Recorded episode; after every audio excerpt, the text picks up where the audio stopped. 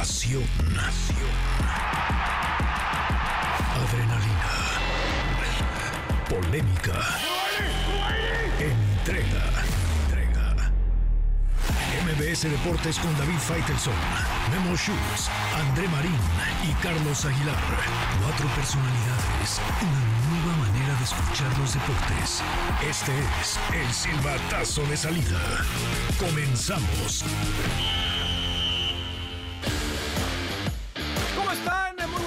Tardes, MBC Deportes. Hoy jueves eh, 22 de febrero del 2024 con toda la información de hoy, mañana y un poco de ayer. Aquí estamos con lo que está pasando en la Europa League. Santi Jiménez logró anotar tras cinco minutos partido de vuelta a los 16 de final frente a la Roma. Están empatados en el global a 2. Tendremos aquí todos los detalles de lo que vaya pasando y claro, también el punto de vista de David Faitelson que estuvo con él hace unos, hace unos días con, eh, con Santi Jiménez hablando de muchas cosas sobre el delantero de la selección mexicana. También se disputó la jornada 9 de nuestro balompié este fin de semana, la 8. Ya decíamos que no sabemos dónde vivimos, es un despapalle, traen un rollo con la calendarización ahí en la, en la Federación Mexicana de Fútbol, pero en lo deportivo, Toluca con un eh, Tiago Volpi que le dedicó la anotación a todos los presentes después de lo que le dijeron al guardameta. 1 por 0 por la mínima superan a Santos. América, América que en casa el campeón solamente pudo empatar, eh, pudo rescatar el empate ante Mazatlán y Cruz Azul que está toda máquina, el líder del fútbol mexicano que derrotó 3 por 2 a León. Mi querido David Faitelson, ¿cómo estás? Bienvenido. Bien, Memo, ¿qué tal? ¿Cómo estás? Saludo con mucho gusto. Un gran abrazo para toda nuestra audiencia. Bueno, sí, Cruz Azul es el mejor. Ahora sí hay que decirlo con todas las palabras, el mejor equipo del fútbol mexicano en este momento. Muy buena actuación anoche en León, en un partido atropellado por un tema de que se fue la luz, o la apagaron, o le bajaron el switch, ve tú a saber. Pero ganó bien Cruz Azul, tres goles por dos. El América está en una situación pues bastante compleja, no encuentra su mejor nivel futbolístico, se ha alejado de ella y esto es inoportuno por el calendario que tiene y obviamente porque tiene encima el partido del sábado contra Cruz Azul. Y hablaremos también de temas un poco más adelante, de temas pues un poco complicados, una acusación que hace no un deportista, no un periodista, la hace la Fiscalía General de la República. Ha abierto dos carpetas de investigación sobre la, adminis- la administración de Ana Gabriela Guevara en la Comisión Nacional de Deporte y se habla, Memo, de desvíos, se habla supuestamente, ¿no? De desvíos de mm, programas fantasmas, instalaciones también que no se construyeron nunca. Se habla de un, un desfalco de más de 200 millones de pesos. Uf, terribles acusaciones para, para la CONADE y pues habrá que haber, o existirá una respuesta pronta de parte de la CONADE de todo esto que está ocurriendo y también en temas legales, pues lo da Dani Alves, ¿no? Cuatro años y medio de cárcel por la agresión sexual del exjugador eh, del Barcelona, de, de los Pumas. Tendremos, eh, por supuesto, todo lo que pasa legalmente con el exjugador eh, de los catalanes. Y por supuesto, saludamos a André Marín. André Johan Vázquez, el futbolista mexicano que extiende su contrato hasta el 2027 con el Génova. Eh, ha tenido buena participación en más de una mitad de, centena de encuentros. Tiene un par de goles, pero lo que es un hecho es, es que es un indiscutible en la selección mexicana. Sigue en el fútbol del viejo continente y no tenemos duda que en algún momento va a emigrar a un equipo con, eh, digamos, con más nómina, con más nombre en, eh, en otra liga o ahí mismo en la serie. ¿Cómo estás, André? ¿Cómo estás, Memo? David, a todos, un fuerte abrazo, amigos de MBC Deportes. Pues sí, y además en la tierra de los centrales, ¿no? En la tierra donde hay muy buenos defensores, como es Italia, ahí Johan Vázquez se ha ganado la renovación que le viene de maravilla a él y a la selección mexicana de fútbol.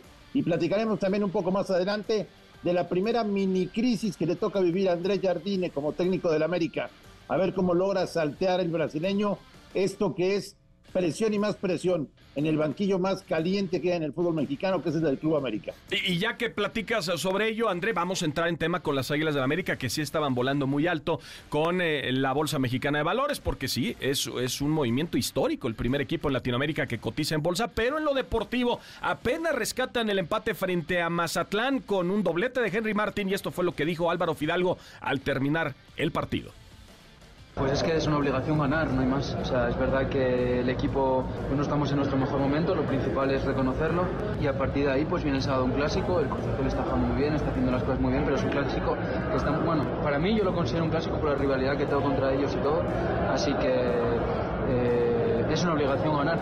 El clásico siempre es una obligación ganar y más después de venir de una derrota y de un empate, todavía más, ¿no? Pasan dentro del club, pasan en el equipo, muchas veces la gente no lo sabe y es algo que muchas veces, pues sí, puede pesar, hay bajas, hay, eh, con tantos partidos también es necesario eso, pues tener eh, a la gente, si se puede tener todo el plantel, lo que pasa que claro, es una cosa que no depende de cada uno, porque al final es una mala suerte que uno tenga una lesión o que uno se pueda pillar COVID o pueda tener un resfriado, tenga fiebre, yo estuve así con contra Estelí, por ejemplo, y te toca jugar sí o sí, si, tienes que jugar hay que jugar y no, no queda otra, ¿sabes? Pero, vuelvo a repetir, no es una excusa, es una manera en la que hay que afrontarlo, hay que jugar cansado, si hay que jugar cansado y hay que hacer las cosas bien cansado, lo habrá que hacer y ya está, es que no hay eh, no hay más, sabíamos de esto, sabíamos eh, que se venían los torneos, sabíamos que se venían muchos partidos y lo que vuelvo a decir, América no tiene excusas ni Comentarios, comentarios de Fidalgo sobre lo ocurrido en el partido, porque más allá de lo que había comentado André Jardine, de que iban a disputar eh, siete juegos en 25 días y que en ninguna otra parte del planeta,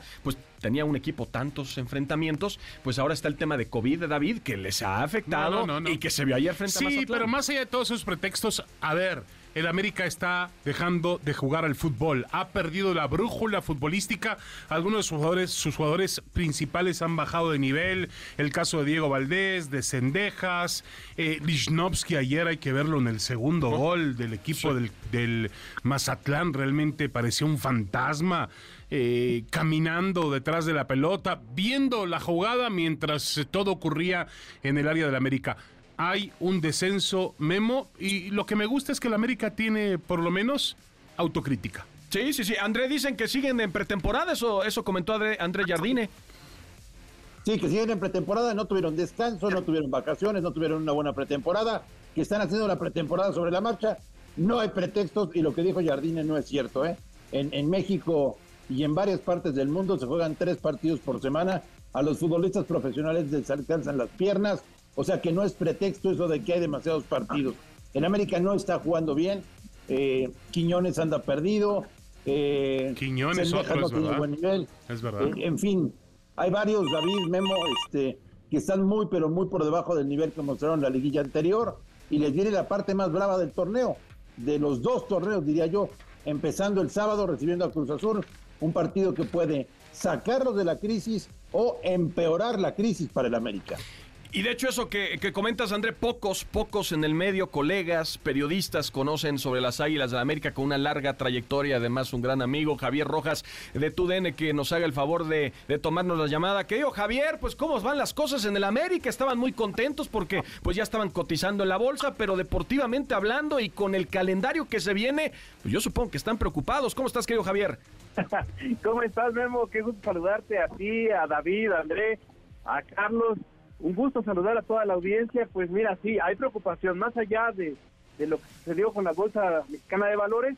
En el tema deportivo, sí hay preocupación porque no se habían querido aceptar algunas situaciones que ustedes ya bien comentaron. La curva natural en el rendimiento de un atleta es algo que es recurrente, sobre todo por el calendario tan ajustado que ha tenido el América en el último año no lo habían aceptado, hoy ya lo empiezan a tomar en cuenta, empiezan a decir que sí, que, es una realidad. Digo, no podrían ocultarlo porque lo estamos viendo todos semana a semana y ha sido mucho más pronunciado en, en, este, en estos últimos tres días esa curva a la baja que tienen algunos jugadores como Cendejas, como Kevin Álvarez, que incluso ya ayer estuvo en la banca y también es, es un hecho que todavía les ha afectado aún más este brote que hubo en, el club en las últimas semanas, algunos con COVID, algunos con un fuerte cuadro gripal. Los que tuvieron COVID, eh, ya me dicen, están totalmente recuperados, tampoco quisieron eh, hacerlo público en su momento, pero ya Néstor Araujo hoy ya estuvo junto con el plantel, ya había estado trabajando por separado, hoy ya estuvo junto con el resto del grupo. Luis Fuentes ya estuvo ayer incluso en la banca, lo mismo que Sebastián Cáceres, pero son situaciones, además de, esa baja de rendimiento, pues esto, este tipo de, contagios, este tipo de brotes, pues ha todavía empeorado la, la situación. Anoche mismo veíamos a Luis Ángel Malagón salir del Estadio Azteca con un cubrebocas, el mismo Henry Martín incluso se acercó él, no, no está contagiado de, COVID, pero sí tuvo un, cuadro gripal fuerte, se acercó anoche a la zona mixta con un cubrebocas, atendió a algunos aficionados que esperaban ahí para a unos autógrafos también con cubrebocas, pues si uno escucha, pues eh, alcanza a toser. Eh, yo estuve con Luis Ángel Malagón el, lunes eh, y pues lo noté normal.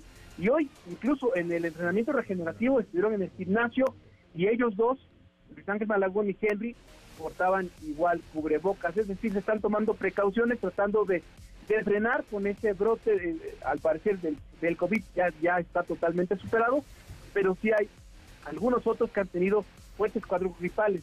Y lo digo así porque sí se les han hecho eh, las pruebas para saber exactamente qué es lo que han tenido estos jugadores. Oye, Javier. el tema de Andrés Jardines. Sí. Eh, sí, pues perdón. Dime, David. No, no, no, te pregunto yo, ¿qué tanta preocupación sientes que tú, que tenga el América de cara al compromiso del, del sábado por la noche en el Estadio Azteca contra un rival como Cruz Azul? Porque si siguiera ahora pues un partido contra León o contra Ciudad Juárez o contra Tijuana, pues este, esta situación no sería tan alarmante, pero Cruz Azul puede empeorar la situación del América. Sí, hay mucha preocupación, David, mucha preocupación y le hemos cuestionado a Andrés Jardines ya con ese reconocimiento al momento, mal momento que viven en el América. Él hablaba de que el América va a llegar a plenitud el día 8 de mayo, que es cuando inicia la liguilla. Pero yo le cuestionaba, el sábado tienen el partido contra un rival muy fuerte, que es el que mejor está jugando en este momento y que tiene muchas cuentas pendientes con el América. Y él, él ha mencionado que, que el América lo va a afrontar con el potencial que siente todavía tienen los jugadores para sacar un buen resultado el, el próximo sábado. Pero también, ojo, hace un llamado a los aficionados para que lo acompañen y sobre todo para que crean. Ya no tanto pide la paciencia como lo mencionó el torneo pasado, sino que la gente recuerde lo que puede hacer este americano. Si les parece, vamos a escuchar.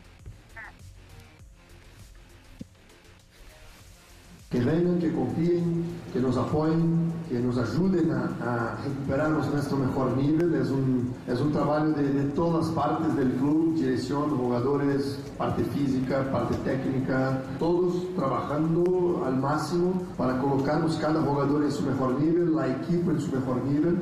Y regreso a hablar que, que, que la gente estando junto con nosotros nos da un, una fuerza más eh, y, y sábado es un partido en nuestra casa que tiene que tener nuestra gente.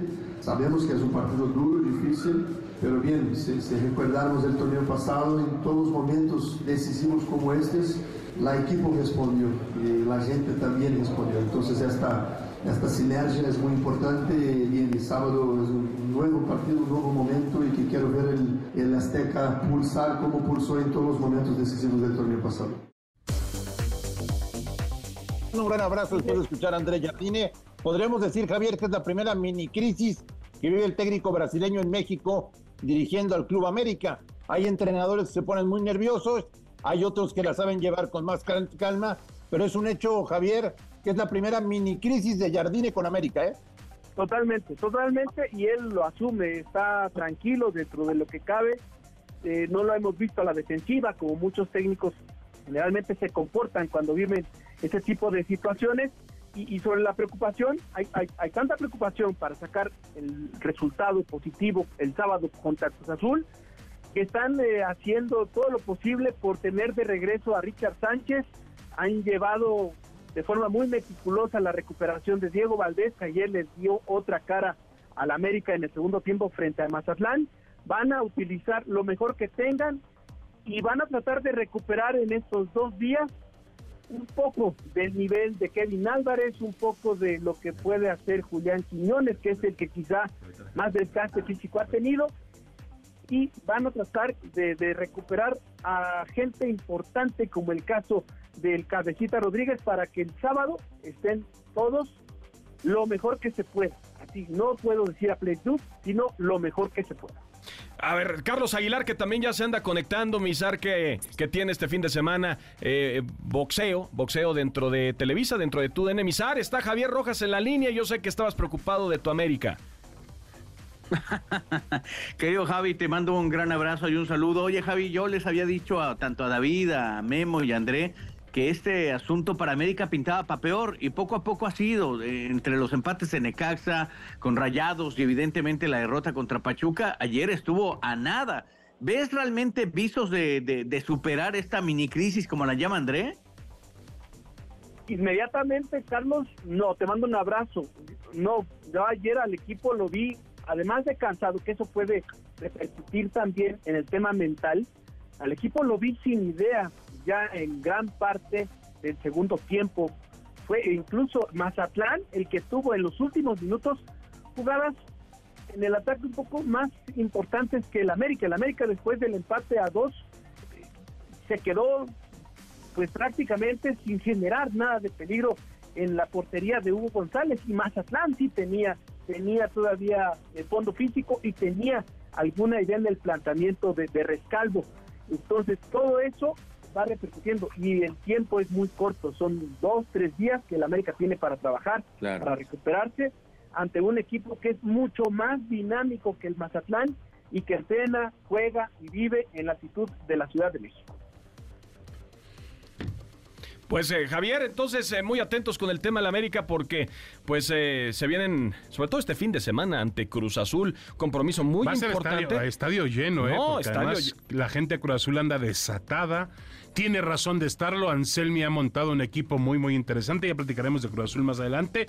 Pero bueno, también hay que recordar que en los últimos episodios entre América y Cruz Azul, la camiseta de la América ha pesado mucho. Así que vamos a ver. Yo entiendo que con la camiseta no se gana, pero la América solía eh, tener una jetatura sobre Cruz Azul con solo presentarse.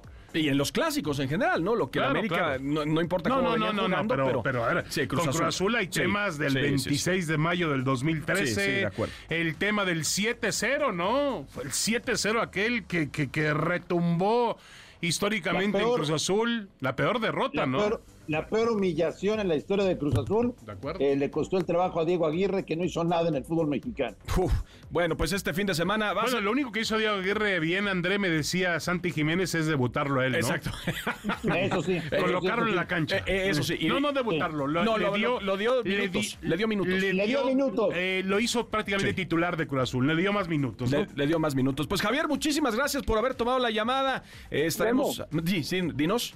Solamente para finalizar, algo que también quisiera resaltar hoy, esa labor, esa responsabilidad social que, siempre ha tenido el América. Hoy han donado una ambulancia con un valor de 1.8 millones de pesos a la Cruz Roja para que sea utilizada por la gente que más lo necesita en Guerrero. Creo yo también que eso es bueno no, no, no, claro, por supuesto. Por supuesto, a toda la gente de Acapulco que, se vio afectado por el huracán Otis y, bueno, pues claro que ayuda. Fue por medio de la Fundación Nuestras Alas, ¿verdad, Javier?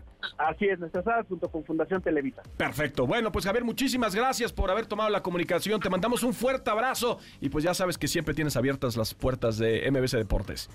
Muchas gracias, un saludo para todos. Ahí está Javier Rojas, nuestro colega. dice que las puertas se abren bien, pero que también quiere... Que, también money money. money money, no, with money dance dog, como dirían. Yo les informo a todos que Memo y Carlos y, Andrés lo saben, Memo es nuestro administrador. ¿eh? Él es el que tiene la lana. Él es el, él es el sensei de todo. No, Charlie, defiéndeme. Dios nos bendiga. No, ah, Charlie, ok, muy bien, muy bien. Está. Bueno, ese es el, eh, A ver, Charlie, ahora platícanos, ¿dónde andas y por qué no estás con nosotros el día de hoy físicamente? Oye, fíjate que estoy, hablabas de Guerrero, estoy justamente sintiendo la brisa marina en el mar de Izapas y Guatanejo. Ah, qué mal te la pasas. No, no, no. Yo ya por, ves que yo soy un poquito Yo por eso vine, decidí venir a Televisa, digo, voy a tener la vida de Carlos. Y resulta que no, no, no, no la encuentro todavía. todavía. No. A ti te mandan a Feyenoord, donde hace mucho frío, ¿no? En Rotterdam, en Rotterdam. Pero Carlos no sale de Cancún y de Iztapas y Guatanejo, pues Puerto Vallarta. Y, pronto, pronto seremos internacionales en Mónaco, Nueva York y regreso a Las Vegas. No, Pero bueno, a, dónde más? ¿Arabia Saudita o a dónde más? Esa, esa se nos está cayendo un poco, mi Memo, porque les tengo noticias, les tengo noticias uh. importantes. Bueno, vine aquí porque hay un duelo interesantísimo de boxeo. Brian Mercado enfrenta a un argentino. El caso de eh, MS Calis, que hasta el momento tiene solo dos derrotas en 16 peleas. Brian Mercado está ubicado en la categoría de los supergallos. En el mapa boxístico, el mejor supergallo es un mejor libra por libra del mundo, que es Naoya Inoue. Naoya Inoue, antes de cerrar justamente el, medio año, estará enfrentando en mayo a eh, el Pantera Neri, un chico de Tijuana que tiene una muy buena posibilidad de zurdo, pero creo que no va a poder hacer mucho justamente ante el monstruo, el monstruo japonés. ¿Dónde ubico yo a Brian Mercado? Dos escalones abajo. Si hoy Brian Mercado eh, en ceremonia de pesaje se vio muy bien y al día de mañana nos da una extraordinaria función a través de Vox Televista, creo que esto le va a dar una buena posibilidad para buscar una eliminatoria. Si eh, Neri no consigue poderle pegar al monstruo Inoue, se mete en esa lista importante para poder accesar a este tipo de combates. Así que hay que seguir a Brian Mercado. La transmisión es a las 10 de la noche este viernes por Canal 5. Ahí los esperamos. Hoy tendremos nuestro programa Vox Televisa. Y les doy un update del asunto de Canelo. Pues Canelo Está pensando en pelear, sí, en mayo, pero quiere ir a platicar con la Comisión Atlética de Nevada el 27 de este mes para saber si puede rescatar algo más de dinero para verse contra Jaime Monguía. Ya hay una mm. presión por parte de su promotora, que es PBC Boxeo, que le dice hay 35 millones, es lo que salió. No es Charlo, absolutamente porque Charlo no está, pero sí es Jaime Munguía, apoyan esa moción. Oye, Carlos, ¿por qué, leía, perdón, ¿por qué leía yo em, eh, de este hombre que hace el boxeo en ESPN, ¿cómo se llama? Eh, tú lo conoces, el juez. Barbosa. Barbosa, sí que es uno muy, muy enterado.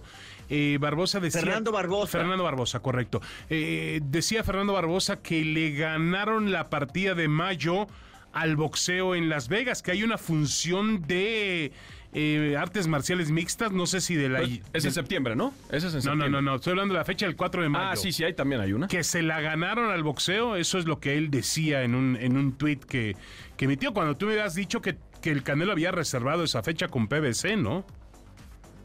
no, la, la, fecha está reservada para el Timo Baile el 4 de mayo. Ese es el día que pelearía Canelo ahí. Yo lo que creo que está pasando es que Canelo no está convencido de enfrentar a Jaime Munguía y está pasando por esta crisis de tomar una decisión me parece que lo de Jaime Munguía está muy claro. El promotor de Jaime Munguía y el propio Jaime Munguía están como las ranitas, es decir, no sacan ni los ojitos del agua, únicamente esperando la decisión de, Canelo. ¿Qué se, se sabe por ahí? Que aparentemente ya hay una comunicación entre Canelo y Terence Crawford, que le pertenece justamente a la, a la promotora de PBC Boxeo. Y todo indica que sería una tercera alternativa para Canelo Álvarez el 27 en su visita a Nevada, 28-29, tendrá que estar declarada ya cualquiera de las contiendas. En lo personal me inclino por lo de Jaime Munguía, me parece que es una pelea competida, me parece que es una pelea que, nos va a hacer vibrar por lo que tiene Jaime, por lo que tiene Canelo. Y la de Tennis Crawford, pues es subir a Crawford de 154 libras, David, eh, Memo, es una, perdóname que te diga yo, Carlos Aguilar, es una payasada del Canelo Álvarez lo que está oh. haciendo otra vez. Un payasada y canallada porque tiene que enfrentar, tiene al mejor rival disponible que es David Benavides y nos está vendiendo humo, nos está engañando, nos quiere ver la cara otra vez. Lo quiere hacer en Arabia, lo quiere hacer en Arabia, Carlos. A ver, corrígeme si estoy equivocado. Oye, tuvimos, tuvimos a... Tranquilo, mi David, este, no quiero que se te, te vayas a poner verde, hermano. Tranquilo. Fíjate que te iba a decir algo bien, bien importante. Tuvimos plática con eh, Mauricio Sulaimán. Mauricio, pues como buen político... El Mauricio Sulaimán y la carabina de Ambrosio. Por eso, hay, muchos que nos escuchan que no saben lo que es la carabina de Ambrosio. Todos los organismos son así. Yo lo que creo es que están intentando encarecer esta pelea para llevarla a Arabia. Es lo que van a hacer. Exacto. Ahora, de, con toda honestidad, es muy pobre la oferta contra Terence Crawford. No es una oferta boxística y necesitamos tener algo mucho más No, no, no, pero es una, es una farsa lo, de Terence Crawford. Terence Crawford es un peso welter, super welter. Lo vas a subir a 168 libras. Es una locura. Eh, es, eh, nos están, es lo mismo de Charlo. Nos están viendo la cara, Carlos, otra vez. Y tú no te das cuenta de ello. No, yo sí me doy cuenta y te lo estoy diciendo, es una pelea pobre. Lo que pasa es que tú agredes a la, al, al, protagonista, yo no, yo decido ser un poquito más cauteloso, creo que es una pelea pobre, te lo, te lo reitero, me parece que no, es, la mejor. Le están dando tres microinfartos a, David, por favor, ya, ya, ya no toques no, ese no, tema. No, por favor. No deja tocar madera. No, no, no, no. no, no, no, no, no, no, no, David tiene un corazonzote, ¿no? Ah, eso sí, por eso son micros, por eso son microinfartos, por eso lo estoy diciendo. Ahora, Carlos, realmente, ¿cuánto tiempo más piensas vivir con la farsa del Canelo? Dímelo, avísame. yo, me, aguanto. Yo, te digo una cosa, con esto también creo que Saúl ya no está, no, está cómodo en la posición en la que se encuentra. Es decir, yo creo que Saúl sabe perfectamente que si tiene una pelea apretada con, eh, con Jaime Munguía, que es el riesgo que tiene que tomar. Y mira, estoy hablando de Munguía, ni siquiera de Benavides tiene que tomar esos riesgos, tiene que tomar el riesgo de Benavides. Pero tiene ¿tú que crees tomar que en realidad hay riesgo contra Munguía, Carlos? ¿Tú crees que en realidad hay riesgo contra Munguía? Yo creo que sí, yo creo que sí, yo creo que sí, David. Arriba hay, un. Te voy a decir por qué. Tuve el porcentaje de golpes que mandó Munguía en lo que duró la pelea con John Ryder ese nivel de, de, trabajo, ese nivel de contienda, ahogando el trabajo de Saúl que es más pausado, que lanza entre 7 a 15 golpes por round, yo creo que si Jaime se llena de oxígeno y trabaja, puede apretar una pelea. No, para mí el favorito es Canelo, por su capacidad de defensa. Pero creo que puede apretar la pelea, puede darnos un buen espectáculo. Lo que sí les puedo decir, y los que están preocupados y donde hay mayor riesgo es para la América este fin de semana ante Cruz Azul. La máquina que viene de golear, bueno, no golear, fue 3 por 2 a León, pero vamos a escuchar a Martín Anselmi. Esto fue lo que dijo el estratega azul al terminar el partido ante la Fiera. Ganar en el fútbol es cada vez más difícil, entonces tenemos que corregir para no, que, para no volver a, pasar por, por, este tipo de situaciones. Al final no se celebra nunca que, que, tengamos una baja, porque somos pocos, somos un plantel corto, si bien celebro que, que haya jugadores que, están a la altura y que, y que lo pudieron suplantar, no me gusta perder, perder jugadores porque los necesitamos a todos. Sí celebro eh, terminar con tantos chicos en cancha porque es algo que, nos gusta eh, y que estén ellos ahí eh, poniendo el pecho a la situación es algo, es algo maravilloso para nosotros. A ver, André Cruz Azul, líder general con 19 puntos, 13 goles a favor, es la mejor defensiva, solamente ha permitido 5 anotaciones, 6 victorias consecutivas, unos ya los están bautizando como la Alcemineta, son los jugadores que han resurgido como Charlie, como Lira, los refuerzos que han estado muy bien, sobre todo Mier, el guardameta. André, Cruz Azul es el gran candidato al título hasta el momento. Antuna, se te olvidó Sí, Antuna, claro. Eh, es un candidato, sí. Se ha subido a la, a la, carrera por, por el título. Eh, yo no esperaba que tan pronto Anselmi diera estos resultados. El equipo tiene sangre, tiene personalidad, corre por toda la cancha. Ayer en un campo bien complicado como es el de León, tuvo el 70% de posición en el primer tiempo, eh, le tocaba de un lado para el otro y ya son seis victorias de manera consecutiva para Cruz Azul. Sí hay que considerarlo ya, Memo, ya hay que ponerlo como uno de los candidatos a ser campeones en el fútbol mexicano. ¿eh? ya lo tienes que considerar. Sí, de acuerdo. Y yo esperaba más pruebas todavía, pero el partido con Tigres eh, fue una demostración clara, terminó 1 por 0 porque eh, realmente no fue contundente Cruz Azul. Lo único que me preocupa de Cruz Azul, eh, bueno, no me preocupa a mí, debe preocuparle a sus aficionados, es que, y lo dice Anselmi también lo admite, tiene poca banca. Poca banca. En comparación no con. Tiene suplente. exactamente. En comparación con Tigres, con Rayados, con América, él tiene poco de dónde elegir. Pero solo tiene un torneo. ¿Estamos de acuerdo? Eso sí. O sea, estamos solamente... Eso pero, pero, estoy de acuerdo contigo. Pero, por ejemplo, el Toro Fernández fue recientemente operado. Ayer lo operaron en Guadalajara. Estará fuera seis, siete, ocho meses. Eh, ahora no tiene, no tiene, tiene Sepúlveda, pero no tiene otro centro delantero. Ayer entró este chico Mateo Levi, que es un jugador joven nacido en Argentina, más o menos del caso similar años, ¿no? Creo que tiene el... similar a Santi Jiménez, una, una situación parecida, pero no tiene fondo, no tiene banca. Y eso me preocupa a la hora en que un equipo tenga que competir por el título. A ver, David, Carlos, eh, André. Todavía no hay que, que, olvidar que se cierra el tema de posibles contrataciones en la primera semana de marzo. Es decir, los que estén por ahí flotando como Carlos Vela podrían llegar a un acuerdo con Cruz Azul. Yo sé que Vela no va a cambiar, no va a cambiar Hollywood. Otro, otro que también nos vende otro vende humo. Otro vende, ah, exactamente. ¿Cuál Carlos, vende humo? ¿Cuál igual vende que Carlos vende. Ah, no, no es a cierto. Carlos, a los dos. Carlos nos está atacando a los dos. Defiéndeme. No, no, no, no. Oye, André Marín, ya, ya. ¿Por qué vende humo, eh? Dale la sí. Realidad. Tú sabes que Carlos Vela nunca va a jugar con Cruz Azul. Tú lo sabes nunca, bien. Nunca. Nunca. Bueno, Dile, díselo nunca. a Schutz. Díselo bueno, a Schutz. Díganselo a su representante o díganlos a los de Cruz Azul que luego no están no, hablando. Hombre, bueno, no güey. Memo, Sí. Memo. Sí. Carlos Vela no va a jugar nunca en Cruz Azul. Bueno, tú decías que también no iba a perder un equipo mexicano en la Conca Champions, ¿eh? Con Carlos también, también decían también eso. Lo dije, también lo dije.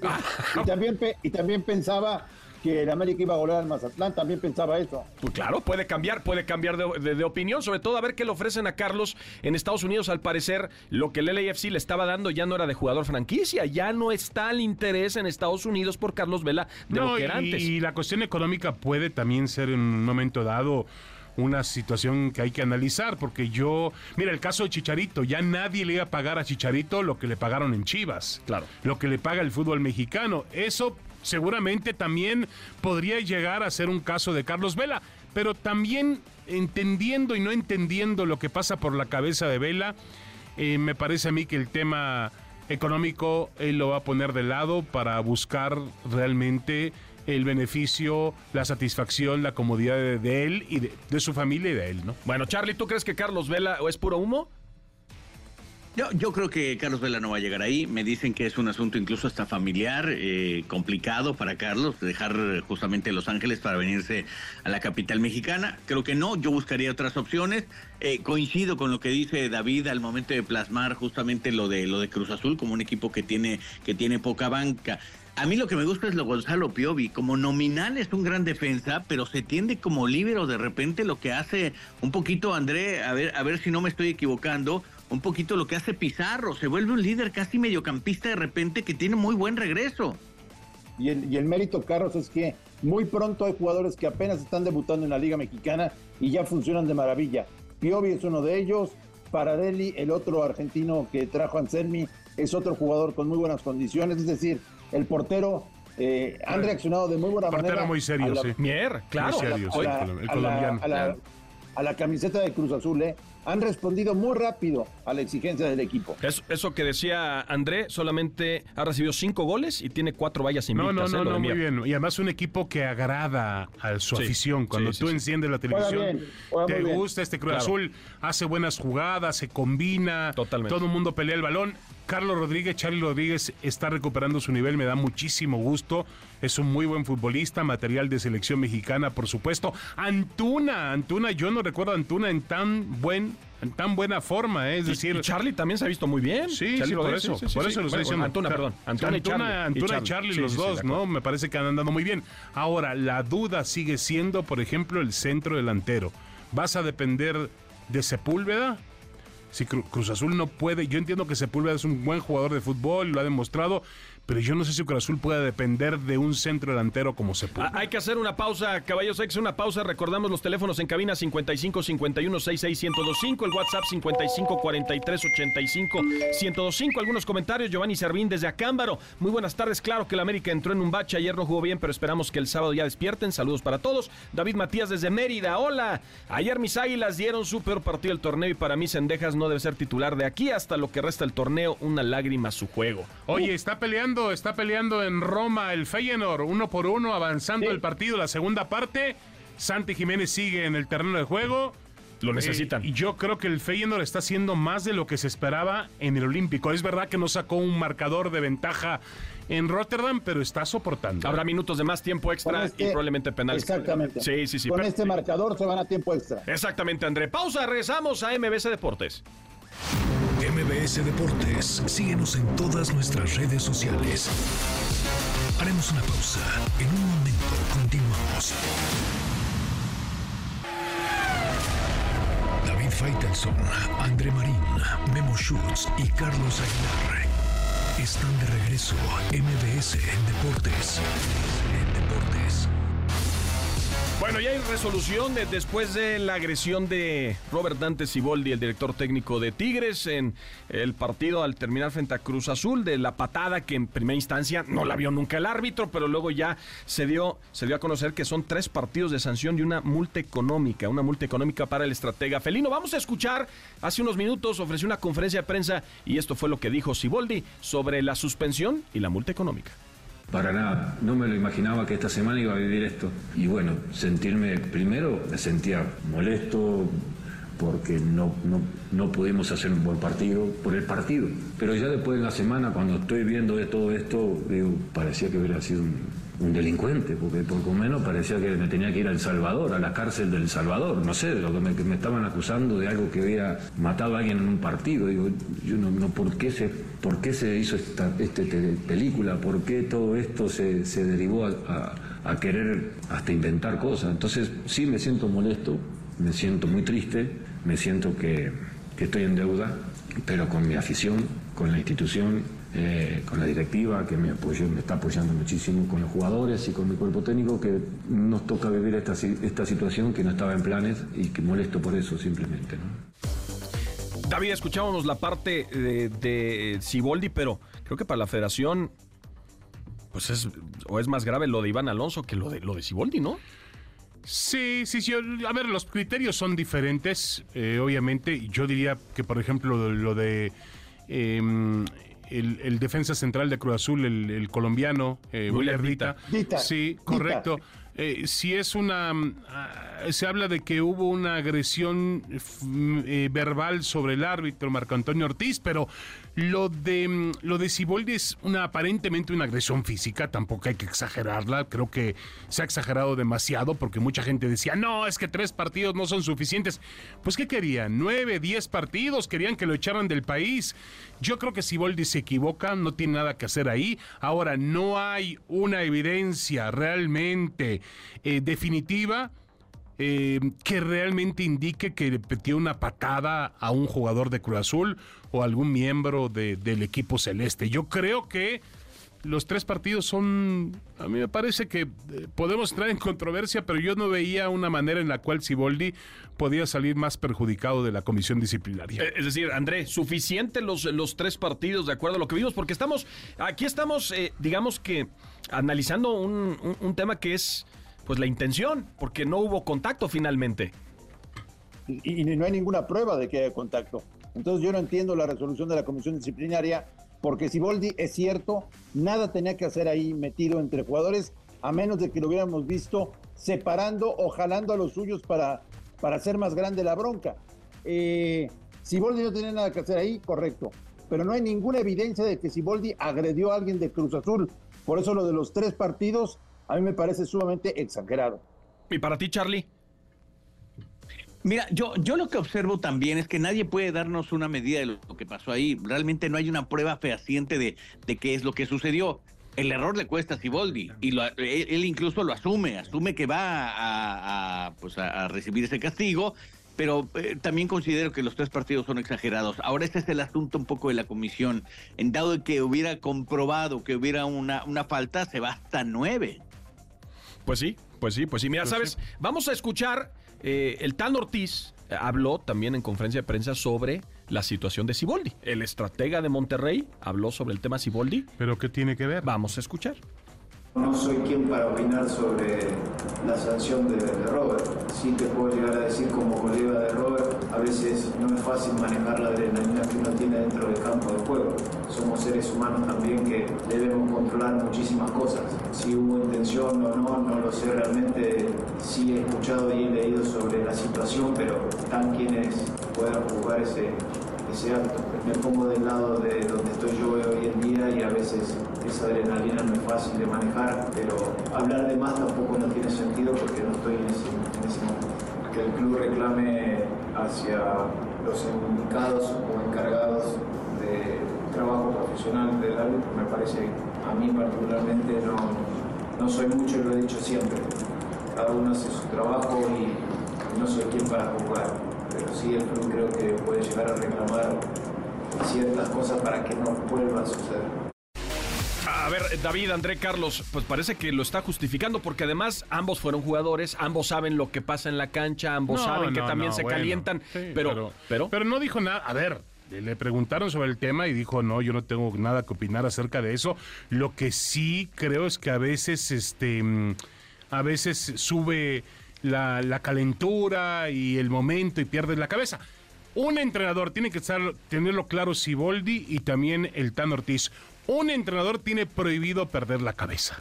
¿Estamos de acuerdo? Sí, prohibido. Prohibido. Totalmente, Sí, totalmente sí. de acuerdo. Es el último que puede perder la cabeza. sí, sí, sí, sí, sí. Y entonces, Sí, de acuerdo. Bueno, Altano, Altano le pasó con Larcamón, no tuvieron ahí una serie de mentadas, se iban a agarrar justamente en un partido Sí, este. América León. Es Y- cierto, y, es vivió este Bueno, proceso también. Y para eso tenemos el archivo del Piojo Herrera que lo podemos abrir. Ah, Vasco. bueno. Y el, el Vasco Ah, también. El Vasco, El Vasco, Javier el Vasco Aguirre. Javier Aguirre. Sí, de Javier acuerdo. también, sí. Porque además, eh, lo que se refleje del director técnico más allá de los jugadores, pues también se pasa a la tribuna y los No, de aficionados. acuerdo, mira. Y ha ocurrido, ha ocurrido históricamente. Ahora me estoy acordando de, en paz descanse, André debe recordar lo de Carlos Milok cuando perdió la cabeza Juan en un partido ante el Olimpia, sí. ¿no? Eh, dirigiendo dirigiendo a al la. América. No, se metió a la cancha, pero para ir por un jugador suyo, para agredir a un futbolista del América. Y bueno, al final yo creo que el entrenador tiene que tener la sangre fría. Está- debe estar por encima de cualquier aspecto de violencia que muestre alguno de los futbolistas, sea de su equipo o del bando contrario. Sí, sí, sí, sí, de, de- de acuerdo. Bueno, eh, eh, nada más para cerrar el tema de los partidos del día de como el ayer. Are You Crazy. A- Are you, Are you crazy? Are you crazy? Muy bien, muy bien, muy bien. Más o Charlie. menos, algún día contaremos qué Oiga, es el Are You Crazy. Toluca, Toluca ayer derrota 1 por 0. Eh, digo, eh, ya platicábamos lo importante que era una victoria del Toluca por todo lo que estaba pasando ante Santos, pero pues Alexis Vega ya está para 90 minutos, jugó frente a Santos los 90 minutos y va a ser un qué jugador muy importante. partido, Memo, por Dios. Pues sí, es un partido somnífero. horrible, horrible. horrible. Infumable.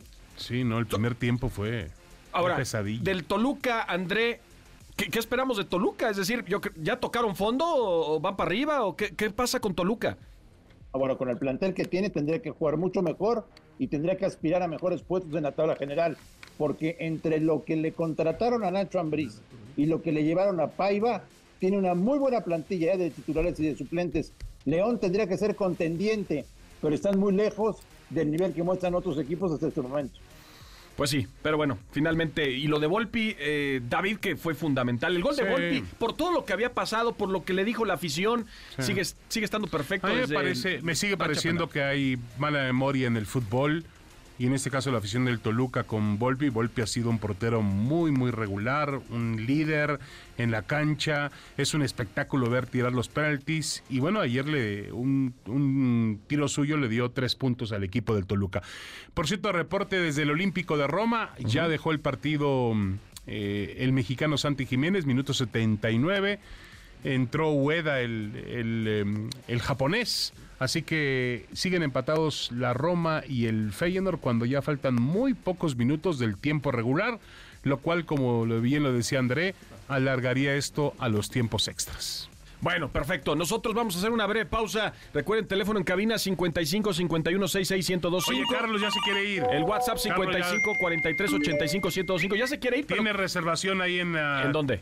Bueno, el que conoce bien Ixtapa, Cihuatanejo es André Marín. Alguna vez fue conde de Ixtapa, ¿Fue conde? Sí, ¿Por qué, no, André? cómo no. No me digas A ver, David, cuéntame por favor. esa. Sí, No, sí, nada, sí. De, de- de chico me llevaban mucho de vacaciones a Iztapa, pero tanto para ser conde, no, señor Faitelson, no seas así. Y recuerdo también algunas vacaciones ahí en una casa muy, muy, muy privilegiada, ¿eh? También, ¿eh? Ya. ¿Qué no era la, no era la de Luis Mi? Ah, no, esta está en Acapulco. No, ese está en Acapulco. Alguien con más lana que ¿Alguien Luismi. con, alguien con más lana de Luismi. Pero bueno, déjalo así. así. así lo dejamos. ¡Pausa!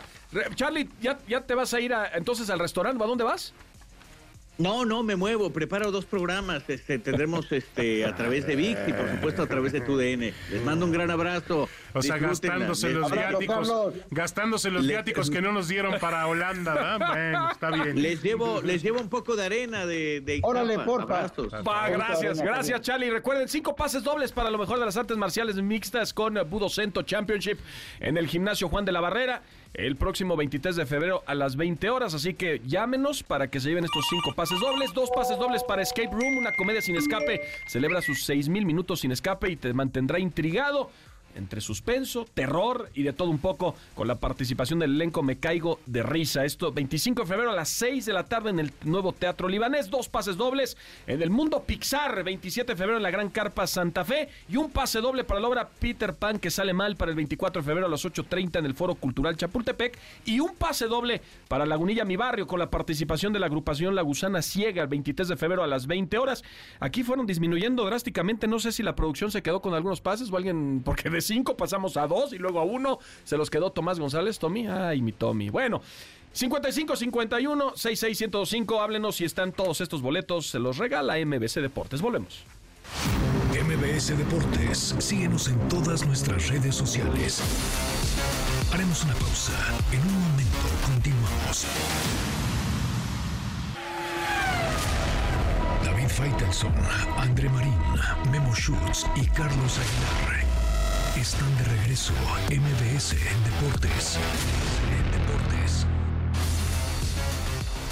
Bueno, estamos de regreso con ustedes en eh, MBC Deportes. Ya platicábamos el tema de Johan Vázquez que renovó con el Génova. Es una gran noticia para los futbolistas mexicanos jóvenes que además no están buscando regresar, David, que se quieren mantener el fútbol del viejo continente y está haciendo muy bien las cosas, Johan, allá. Sí, hay que reconocerle a Johan. Me decía el otro día Santi Jiménez que habla mucho con él y que realmente no es fácil, ¿no? Ya lo decía André un poco más temprano. Eh, en, si, si, hay un lugar donde hay buenos defensas centrales, ese es el fútbol italiano.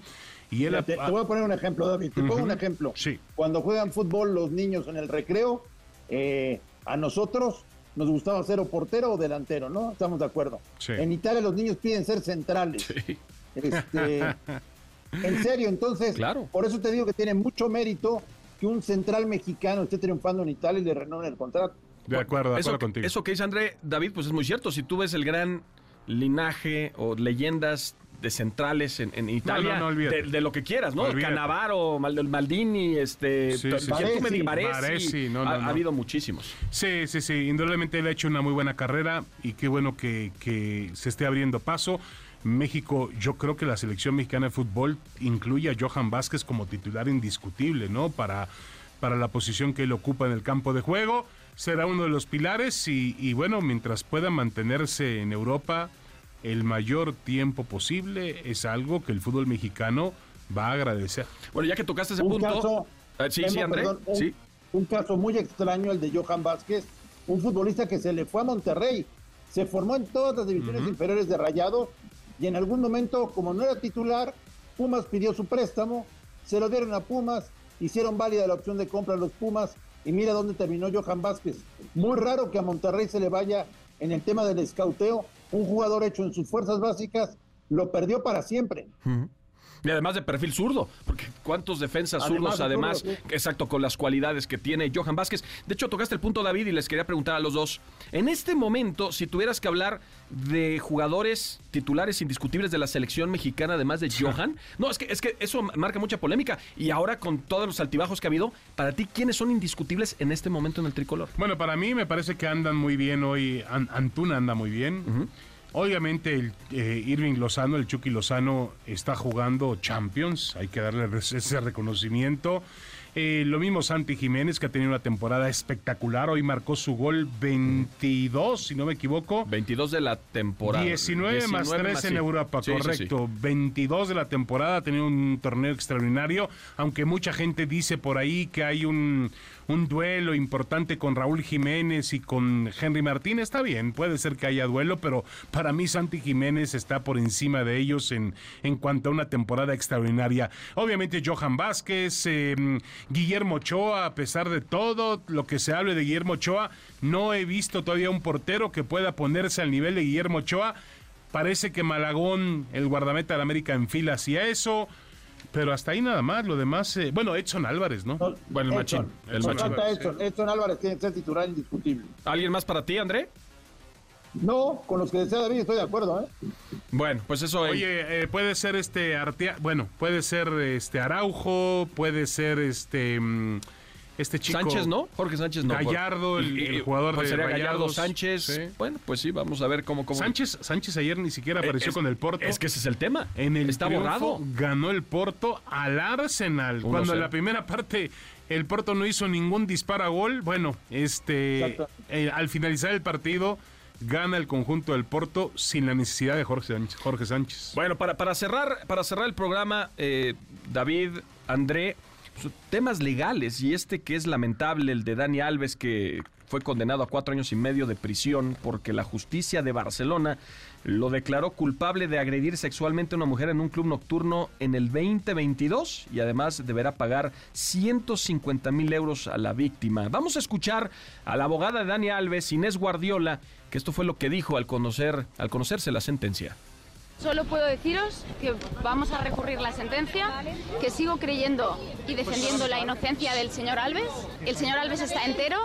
Tengo que estudiar la sentencia. Como comprenderéis, son 57 páginas de sentencia. Ya sabe el resultado. Bueno, que- queda claro que el tribunal determinó que la víctima no consintió. Existen elementos de prueba que respaldan la acusación de violación en el baño de esa discoteca la noche del 30 de diciembre del 2022 y pues habrá muchas eh, Lo que yo no eh, entiendo es por qué, por digo, cuatro años y medio. ¿Por qué, por solo dieron cuatro años y medio? No estoy pidiendo más eh, castigo para Dani Alves porque no, no soy nadie para pedir más castigo para Dani Alves y tampoco me voy a meter demasiado en el tema porque aquí hay dos víctimas. La primera víctima es la víctima real de violación y la segunda víctima obviamente es Dani Alves que está en prisión y que va a estar en prisión por los siguientes cuatro años. Pero sí es un tema muy escabroso. Al final me queda a mí, Memo, la sensación de que Dani Alves echó a perder su carrera y echó a perder su vida también. Sí, sí, sí, sí. Y en otro tema, pero aquí en México, la Fiscalía General de la República, lo platicabas al principio, David abrió dos carpetas de investigación por malos manejos de recursos y posibles desvíos en la gestión de Ana Guevara en la CONADE. Daño estimado 280 millones de pesos. Y claro, pues tendrá que haber algún tipo de respuesta en los próximos días. Ya platicaremos de ese tema. de Exactamente. Tiempo extra, tiempo extra con Santi Jiménez enfrentando a la Roma. Nosotros eh, nos despedimos. Los dejamos con Pamela Cerdeira. Hasta pronto. El árbitro suena el silbatazo final. Por hoy, hoy terminamos, terminamos. Te esperamos en la siguiente jugada. Síguenos en todas nuestras redes sociales. MVS Deportes.